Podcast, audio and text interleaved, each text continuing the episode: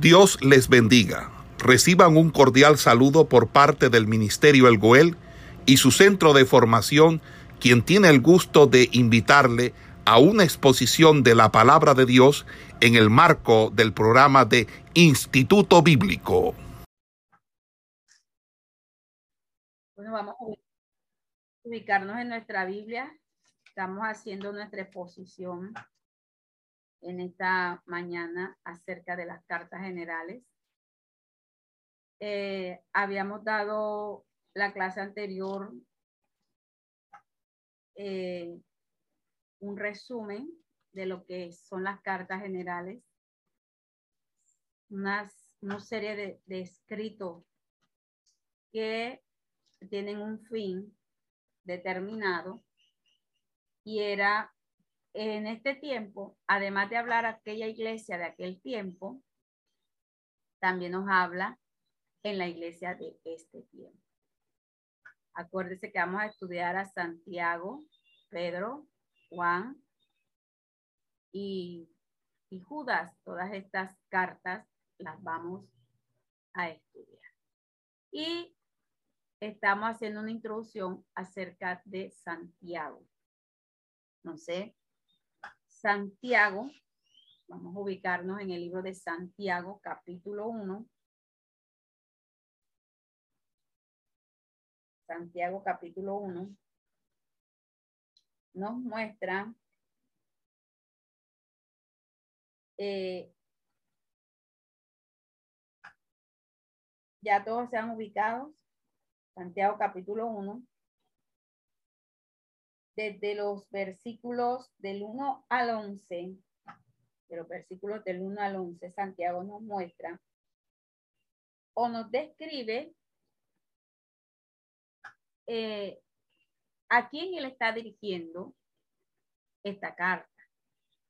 Dice Santiago, siervo de Dios, se dice la escritura, siervo de Dios y del Señor Jesucristo, a las doce tribus que están en la dispersión.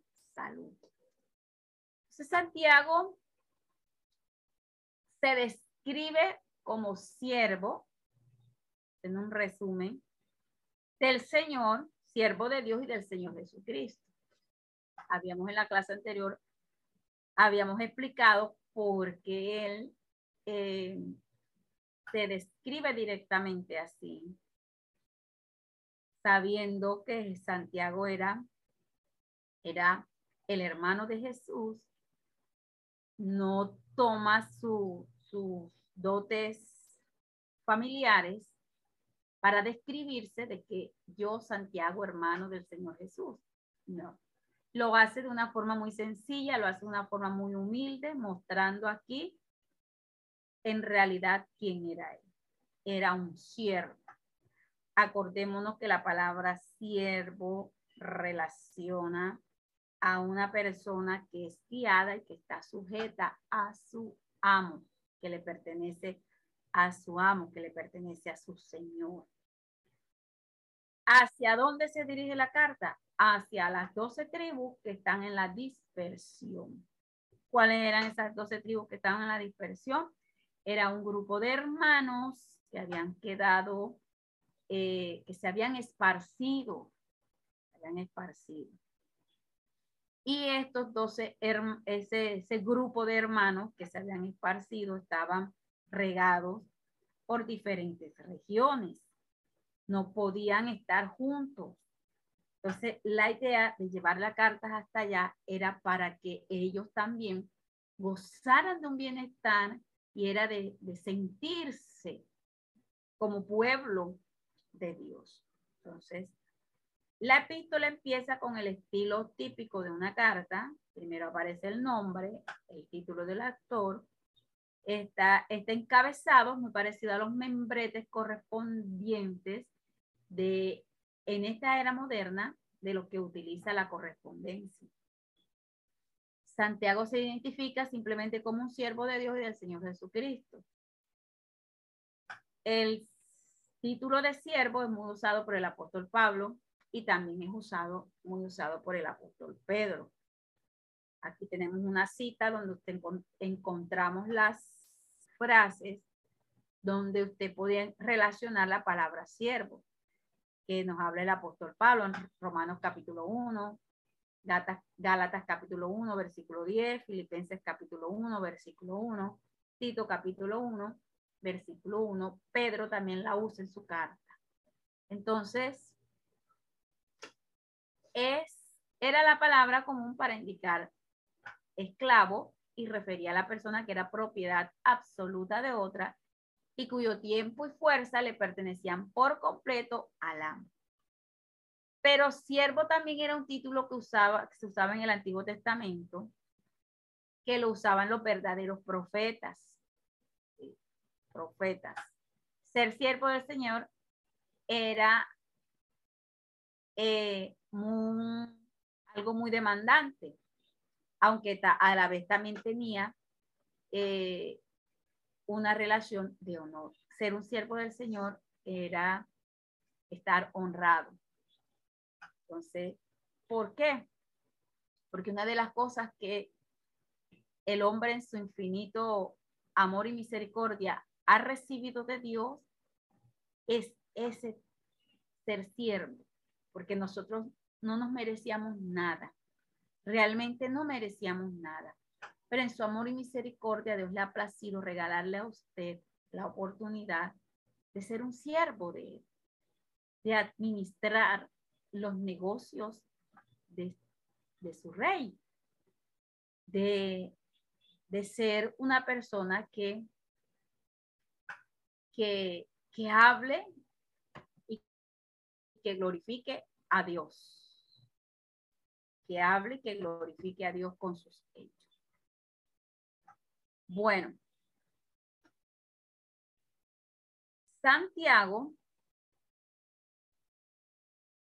Santiago en su carta dice a las doce tribus que están en la dispersión salud.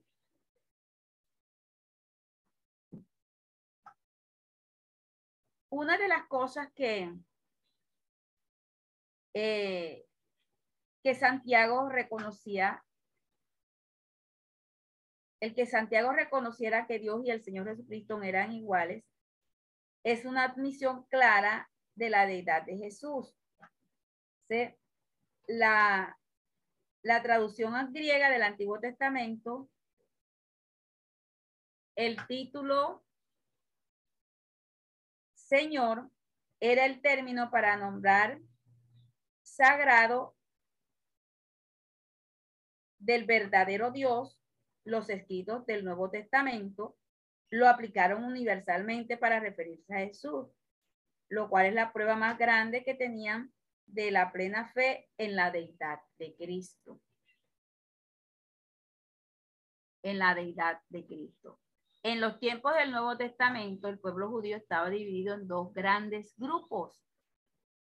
Estaban los judíos palestinos, que eran un grupo de personas por decirlo así, que se relacionaban como la clase baja, la clase más pobre de, que podía relacionar este grupo de hermanos. A este, a, esta, a este grupo pertenecían los que eran pescadores, los que eran granjeros, los que eran pastores. Este grupo. Este grupo era el grupo, por decirlo así, el de una relación económica muy, muy baja, muy baja, un estatus económico muy bajo. Para este grupo de judíos, la lengua que se usaba era el arameo. Y el otro grupo que era conocido como el grupo de la diáspora o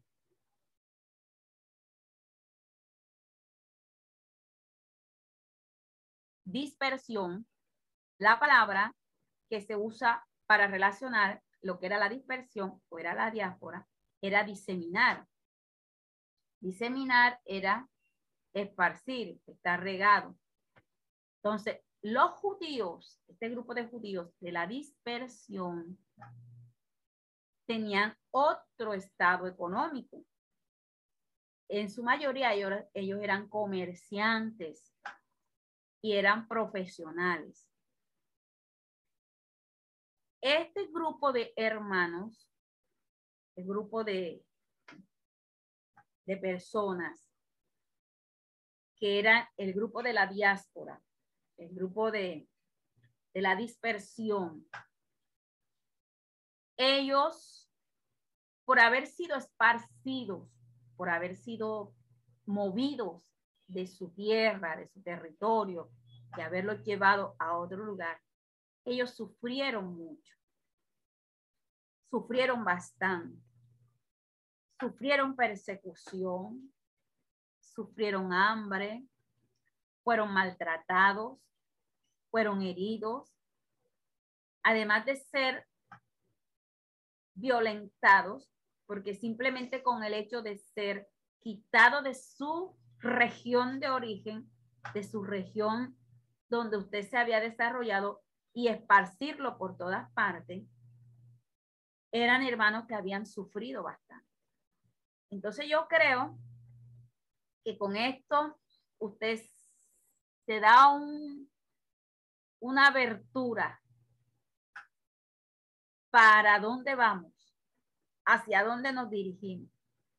Porque el apóstol Santiago está dirigiendo esta carta hacia ese grupo de hermanos que se encontraban en una situación bastante crítica, en una situación bastante delicada y en una situación de muchos problemas, de muchos problemas porque el usted vivir en otra región, usted tendría que acostumbrarse. Y si usted era de ese grupo de judíos que no cambia, no cambiaba su creencia, ni cambiaba su, sus, sus formas ya había aprendido, pues le iba a ser difícil acomodarse y acostumbrarse a las costumbres de otra región. Entonces, a este grupo, a este grupo, Santiago dirige esta carta a las doce tribus que fueron diseminadas, a ese grupo de hermanos que fueron esparcidos. Y como tal, trajo problemas a cada uno de ellos. ¿Cuáles fueron esos problemitas? Ahorita los vamos a ver más adelante en la carta. Entonces, Después de que Santiago da el saludo y dirige su escrito hacia ese grupo de hermanos que están en la dispersión, a pesar de que ellos tenían un estatus económico mucho mejor que los otros judíos, vivieron circunstancias bastante difíciles, bastante difíciles. Entonces, pues es circunstancias como las que nosotros en este tiempo estamos viviendo.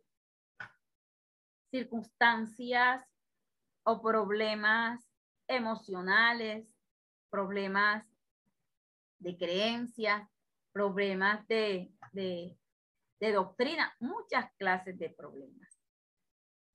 Ser probados, ser tentados. Yo creo que ya aquí nos vamos adentrando a lo que en realidad Santiago quiere expresar. Entonces, después del saludo, después, perdón, después de, de describir aquí Santiago, de que él es siervo del Señor Jesús y que dirige esta carta a las doce tribus que están en la dispersión, viene una palabrita que es salud. Salud viene de la palabra griega que significa chareín. Ahí usted la tiene. La puede ir mirando, la puede copiar. Este término, chareín, eh, era la forma de saludar y aparece miles de veces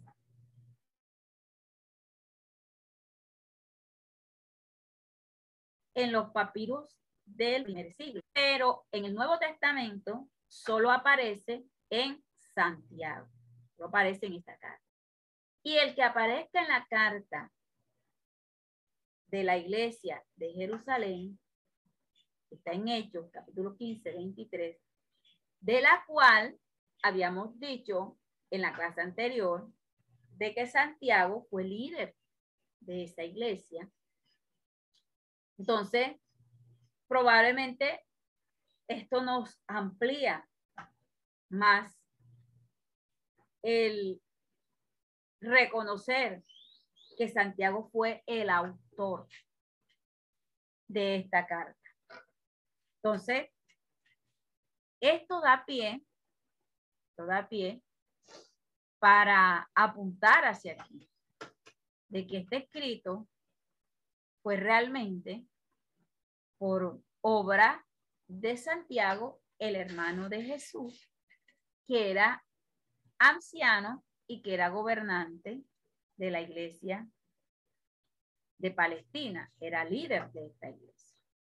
Entonces, este término eh, chareín este era, es una forma de saludo, forma de saludar, salud, un saludo que se hacía eh, en este, en esta, en el primer siglo.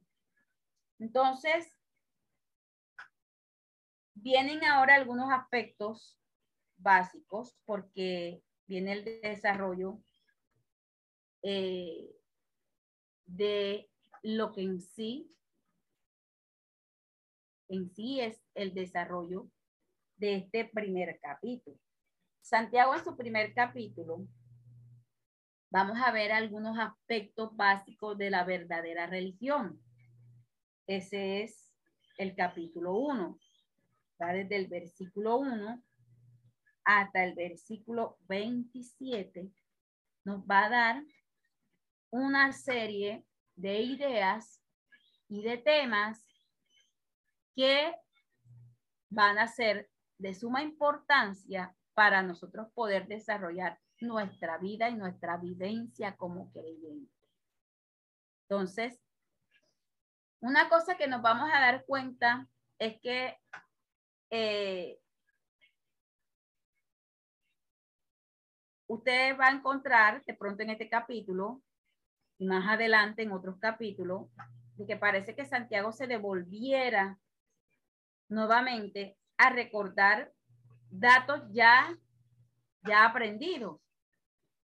Sí, pero eso se debe a que el contenido de la epístola, como carece de un orden lógico, Santiago tiende a repetir los mismos temas y que las transiciones que él hace se ven bastante bruscas y se ven con mucha frecuencia. Pero en realidad el capítulo 1 trata de los aspectos básicos de mantener una vida santa, que es lo que nos cuesta a nosotros. Para poder mantener una vida santa, para poder nosotros mantener un equilibrio espiritual, nuestra vida, tenemos que pasar por ciertos acontecimientos que en algunos casos no nos parece que fueran como muy, muy buenos pasarlo. Porque a algunos de nosotros no les gusta ser probados. Algunos de nosotros no nos gusta de pronto que nos corrijan. Algunos de nosotros no nos gusta de, de pronto de mantener una posición espiritual completamente a las exigencias que Dios está dando. Entonces,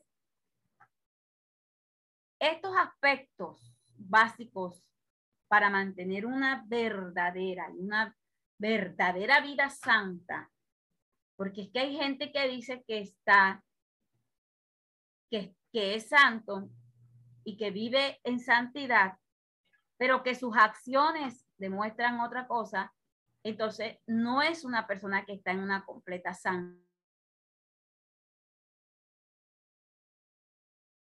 santidad. No lo es. Vamos a comienza el versículo 2 hablando dice la sabiduría que viene de Dios. La Reina Valera tiene un título, la sabiduría que viene de Dios. Y comienza, hermanos míos, tened por sumo gozo cuando os halléis en diversas pruebas, sabiendo que la prueba de vuestra fe produce paciencia.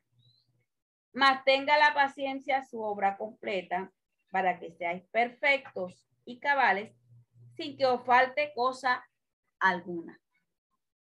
Y si alguno de vosotros tiene falta de sabiduría, pídala a Dios, el cual da a todos abundantemente y sin reproche, y le será dada. Pero pida con fe, no dudando nada, porque el que duda es semejante a la onda del mar, que es arrastrada por el viento y echada de una parte a otra.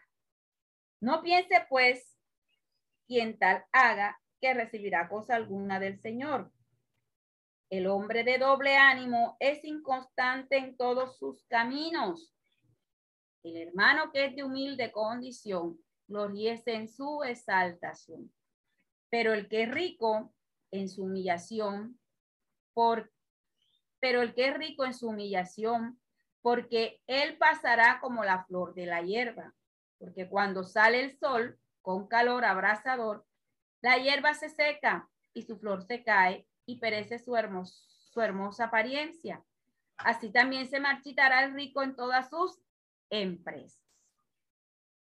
Entonces, este capítulo, este capítulo hace su apertura en estos primeros 11 versículos. Mire aquí, el cuerpo de la carta inicia con una afirmación que pretende conmover al lector.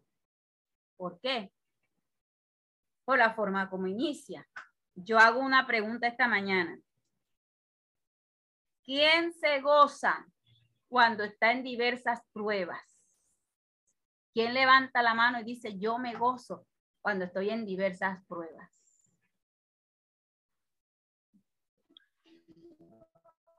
Yo creo. Amén, pastora. A ver. Amén. Dígame. Amén. Sí, es la pregunta que usted hace, para hermana, dice que, que quién se goza en las pruebas, ¿verdad? Pues deberíamos gozarnos en las pruebas, porque ahí el Señor nos prueba. Amén. Nos prueba la fe y nos está moldeando.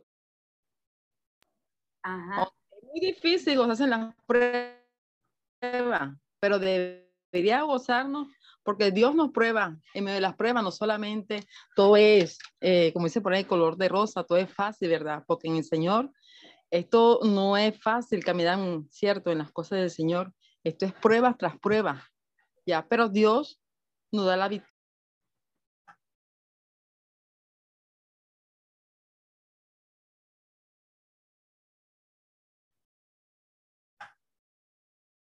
Dios nos da la victoria, amén. Gloria a Jesús que Entonces, mire, la expresión de gozarse, pues, aunque nosotros lo podemos decir abiertamente, yo me gozo, pero en realidad no lo hacemos. En realidad no nos gozamos cuando nosotros nos hallamos en diversas pruebas. Y esto a nosotros nos da la idea de que eh, como creyentes se nos vendió, se nos vendió una idea. Y eso es, es lo que en este tiempo o a través de estos años que hemos transitado en el Señor, hemos tratado de corregir. Pues la idea que se nos vendió, ven en el Evangelio, ven al Evangelio, ven a Cristo, ven al Señor, porque ya tus problemas se fueron, fueron solucionados. Ven al Evangelio, porque vas a caminar en un tapete de glorias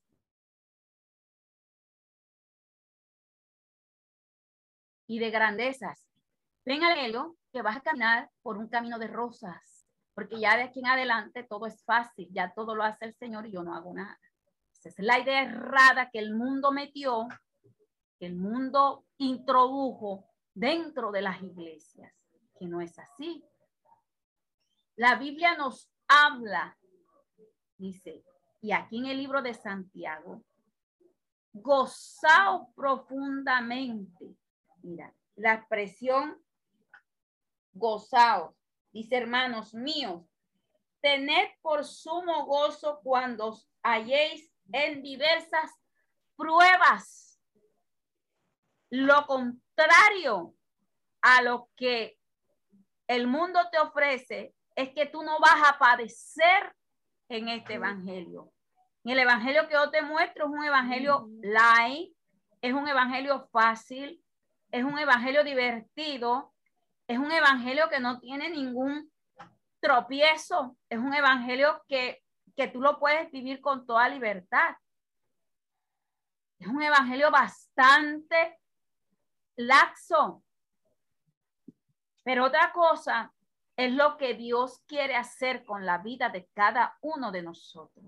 Y Dios, para poder hacer y trabajar en la vida de cada creyente, debe moldear la vida de la persona. Porque Dios no trabaja en vasos que no han sido moldeados ni trabajados. Por eso el libro de Jeremías habla de que ese alfarero, para poder dar la forma a la vasija, tiene que, ¿qué? Tiene que trabajarla.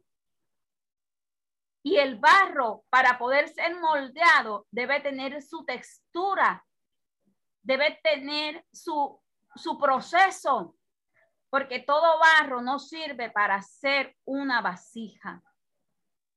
Todo barro, cuando está en las manos, cuando está en la rueda, no sirve para eso. Hay algunos barros que se puede quedar allí, hay otros barros que se puede boronar, hay otros barros que no pega, hay otros, hay muchas cosas las cuales eh, nosotros de pronto desconocíamos.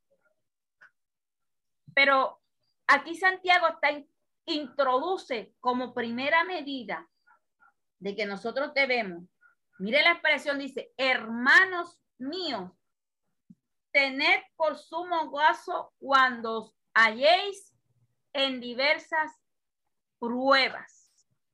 Ningún escritor del Nuevo Testamento sugiere nunca que la vida cristiana sea fácil y serena y que usted se va a echar a dormir y ya Dios hizo todo y yo no tengo que hacer nada. Hay cosas en las cuales yo debo, yo debo hacer, porque si yo no me dispongo a dejar arrancar.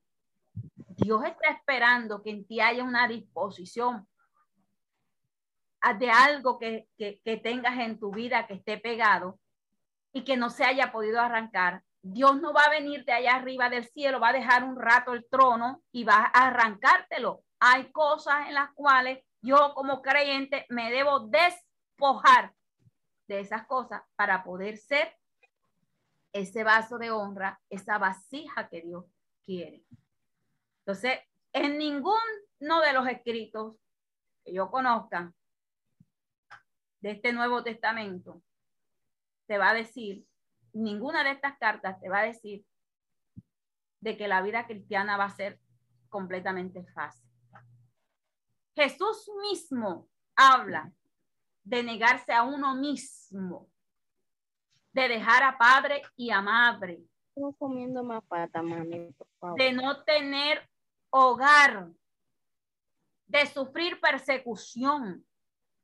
Jesús mismo habla, Jesús mismo establece eh, en sus escritos, en, en cada una de las de los libros que por misericordia de Dios todos estos hombres escribieron. Pues yo creo que para el apóstol Pablo la vida no fue tan fácil. Pues yo creo que para Pedro tampoco fue tan fácil. Pues yo creo que para alguno de esos grandes hombres tampoco fue fácil. ¿Fue imposible? No fue imposible. pero muchos de ellos tuvieron que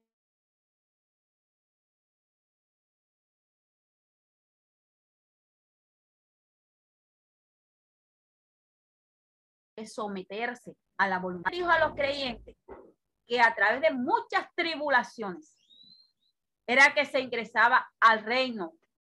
Pablo en ningún momento dice, no tienes que sufrir nada para que tú entres al reino. Es más, no te tienes ni que esforzar. Pablo no lo dice así. Dice que a través o por medio de muchas tribulaciones. Ahora, Pedro, el apóstol Pedro, que es un personaje que nosotros vemos en la escritura, tuvo que sufrir un cambio, tuvo que sufrir una metamorfosis, tuvo que ser transformado, tuvo que ser moldeado, porque así lo estaba demandando Dios. Entonces, de todos estos mis amados hermanos, lleva la paradoja de todos es que la cruz, el padecimiento, porque para Cristo no fue fácil cargar esa cruz. Cristo en su humanidad pudo decir, no puedo, no voy, no soy capaz. Y todo el padecimiento que Jesús vive desde antes de ser crucificado. Hasta el momento de la crucifixión, hermano, por favor, cierren el micrófono. 124 fotos mías. Hermano, por favor. Mías, todas mías.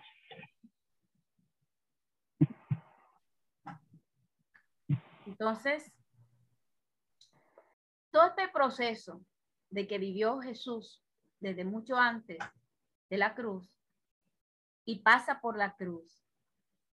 Todo este proceso de pruebas, de esas fuertes pruebas, ¿a dónde lo iban a llevar? Lo iban a llevar a la corona. Porque la muerte le llevaba a la vida. El llanto se tornaría en gozo. Y la prueba de la fe que cada uno como creyente pasa, en esa prueba hay gozo inefable y glorioso como lo habla el apóstol Pedro. Entonces, tener por sumo gozo, tener por sumo gozo, gozarnos, gozarnos gozarnos cuando nosotros estamos en la prueba es de valientes. Es de valientes. Es de verdaderos hijos. Verdaderos hijos que han agarrado y que han acatado. Entonces, primera de Pedro, versículo 1, capítulo 1, versículo 6 al 9 dice así. Dice, en lo cual vosotros alegráis ahora por un poco de tiempo. Si es necesario, tengáis que ser afligido en diversas pruebas, para que sometida a prueba vuestra fe mucho más preciosa que el oro, el cual, aunque perecedero, se prueba con fuego, se hallara en alabanza, gloria, honra cuando se ha manifestado Jesucristo. A quien amáis sin haberle visto, en quien creyendo, aunque ahora no lo veáis, os gloriáis con gozo inefable y glorioso, obteniendo el fin de vuestra fe, que es, el, que es la salvación de vuestras almas. ¿Por qué se da todo este proceso? Que se da todo este proceso de que el creyente debe pasar por estas fuertes, por esas muchas tribulaciones, por esos momentos de tristeza, por esos momentos de quebranto, por esos momentos de prueba, ¿sí? Todo esto es con un fin, y lo dice ahí el apóstol Pedro en, la, en el enuncio, el, eh, los versículos que hemos leído.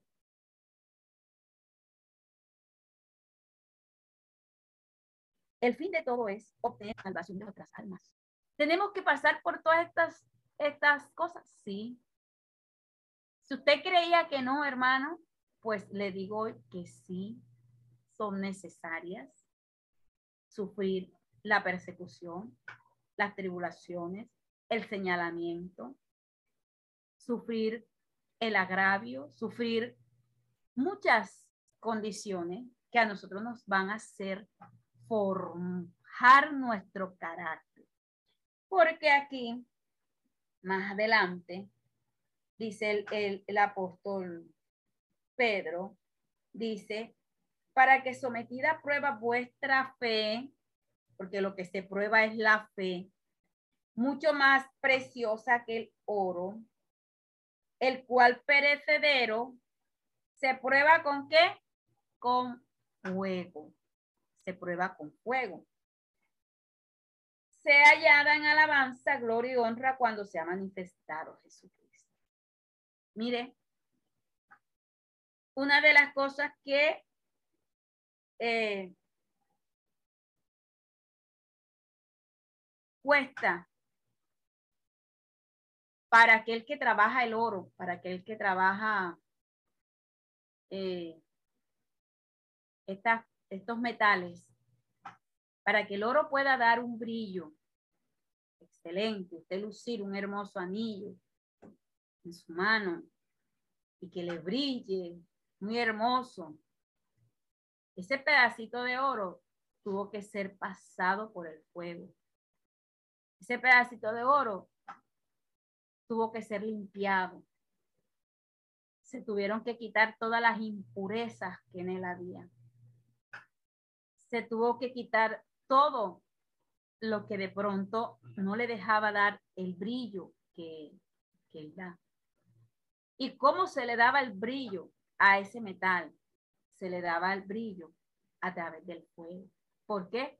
Porque el fuego purifica, el fuego purificaba ese metal, lo hacía limpiar.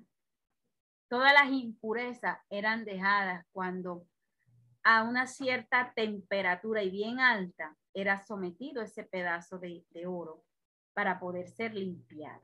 Pues lo mismo ocurre en el creyente. Lo mismo ocurre en el creyente. Debemos, tenemos que ser sometidos a ese periodo de pruebas para poder nosotros aquilatar nuestra fe, para poder nosotros de una forma gratificante gozarnos un día delante del Señor. Entonces, esto el apóstol Santiago nos lo muestra en esta carta. Entonces, la palabra tentación es la traducción del término peirasmo. Del término peirasmo.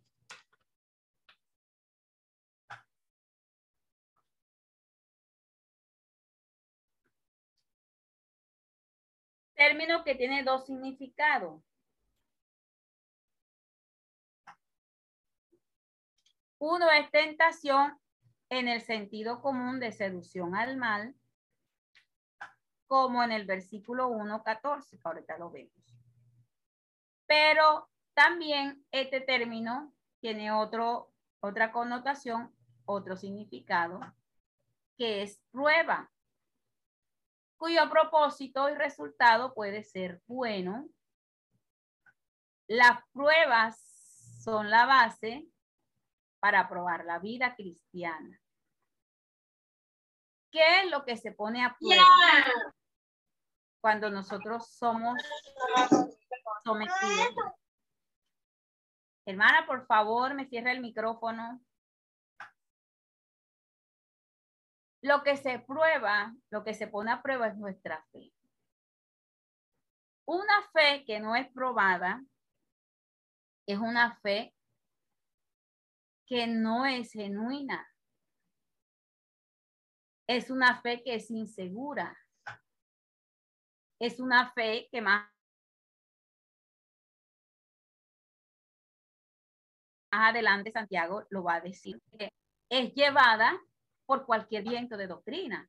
Quiere decir esto de que hay una inestabilidad en el creyente.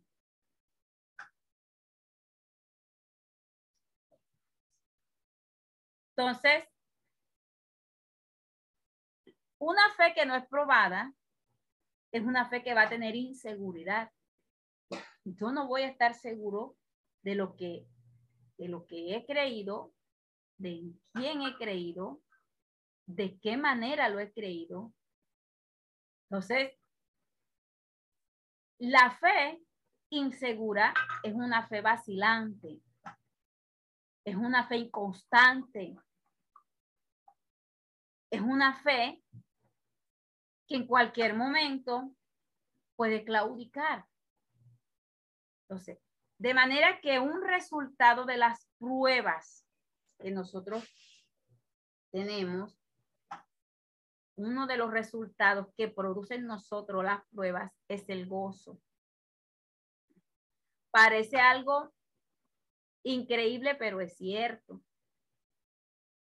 A ver, Jesús le advirtió a Pedro que Satanás intentaría vencerlo, pero dijo el Señor, he rogado por ti, ¿para qué? Para que tu fe no te falte. Entonces, en esencia, lo que se está transmitiendo aquí, lo que se relaciona con esta expresión de que la fe es la confianza. La fe es la confianza en la verdad y en la seguridad de Dios. Es un compromiso con la persona y la voluntad de Cristo. Eso es la fe. Por eso Jesús le dijo, para que tu fe no te falte, he rogado por ti, para que tu fe no te falte, he rogado para que tengas confianza, he rogado para que tengas seguridad, para que estés seguro en lo que tú has creído, en quien has confiado. He rogado para que tú no le faltes al compromiso que te hiciste con la persona de Cristo.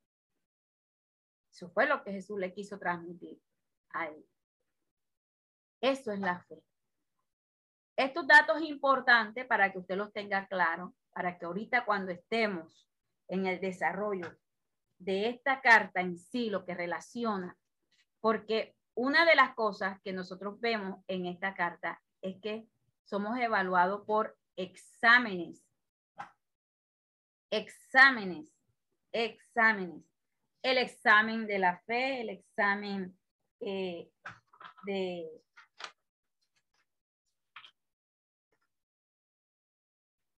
la tentación y las pruebas una serie de exámenes que Santiago nos hace a nosotros experimentar de la lengua. Pero aquí vamos a ver, hablar de todos, de todos estos aspectos. Entonces, este término lo vamos a usar eh, en el sentido de, prueba, porque el propósito eh, de las pruebas no es un propósito malo, que hay gente que siempre toma esto a una, a una, una forma este, mala y no directamente siempre es así. Entonces dice, cuando salimos victoriosos de la prueba de la fe, obtenemos que paciencia. Esta palabra también tiene dos significados. Pasivamente significa soportar, sostenernos lo suficiente aunque la presión sea grande. Y el otro significado activamente significa perseverar, perseverancia en lo bueno. Más que la simple paciencia, es la capacidad de convertir los obstáculos en peldaños que nos ayuden a subir. Entonces dice aquí, el libro de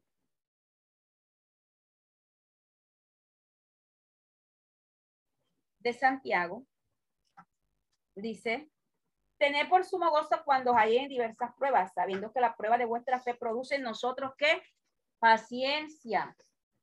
La prueba de nuestra fe produce en nosotros paciencia.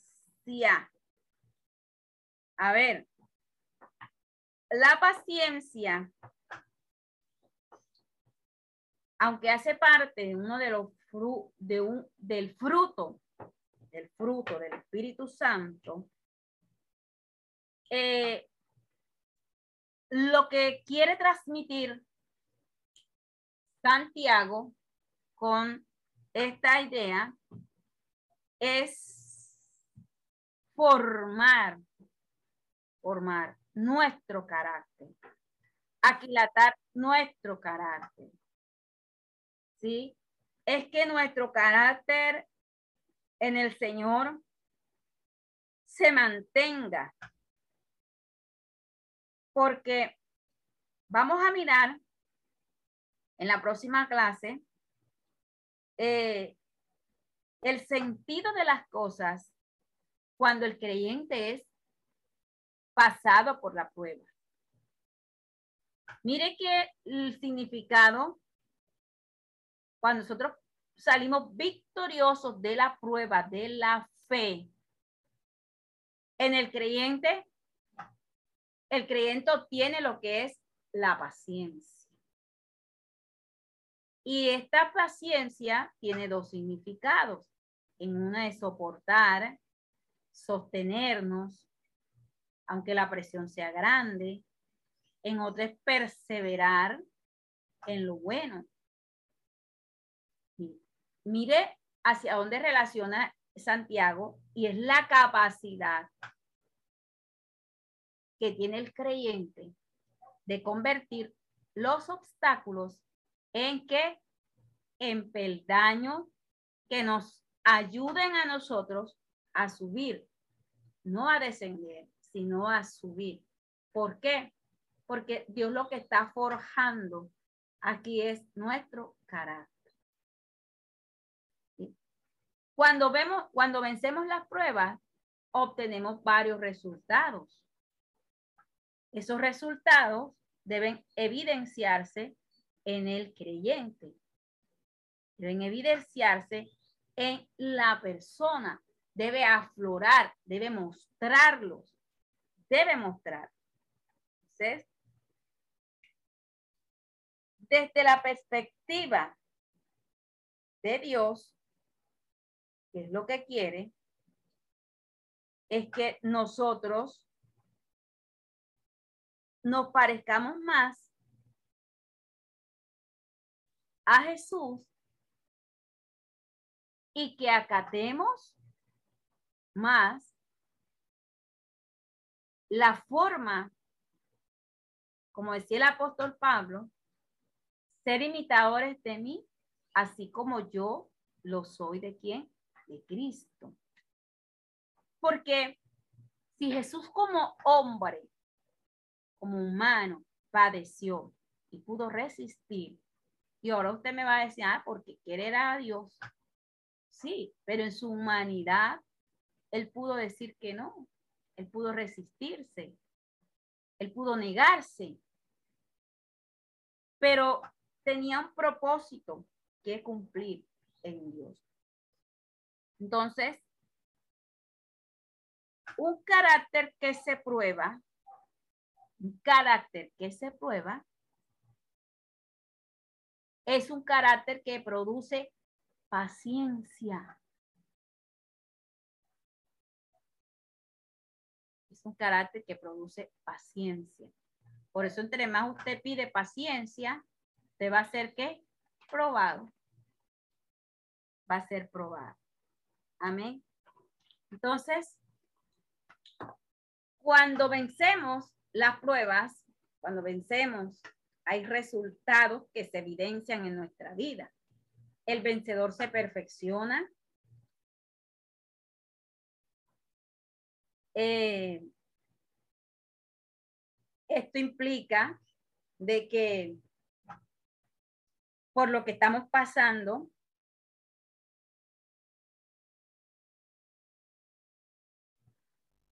nos va a hacer reflexionar, nos va a hacer mirar, nos va a hacer entender muchas cosas. Esto no, no implica que tenemos una humanidad que esté libre de errores, sino que tenemos una relación con nuestro amado Jesús y que esto a nosotros nos va a ayudar. El que sale vencedor en la prueba se perfecciona, alcanza un grado de madurez, alcanza un resultado. Por eso le digo es que Santiago supo hablar y expresar que cuando nosotros estemos pasando estos momentos, debemos es que gozarnos. No debemos entristecernos, ni mucho menos debemos tirar la toalla, sino que debemos es gozarnos. Amén. Culminamos aquí la clase en esta en esta mañana.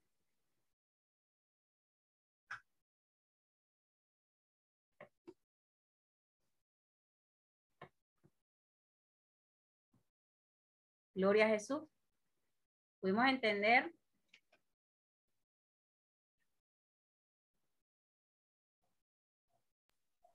Amén, pastora. La próxima clase vamos a mirar. Creo que terminamos la grabación, pastora Berlin.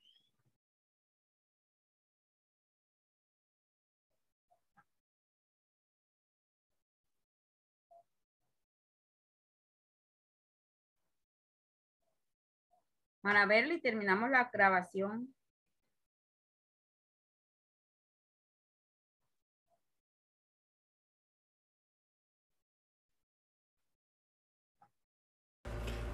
Esperamos que este estudio haya sido de bendición para su vida y ministerio.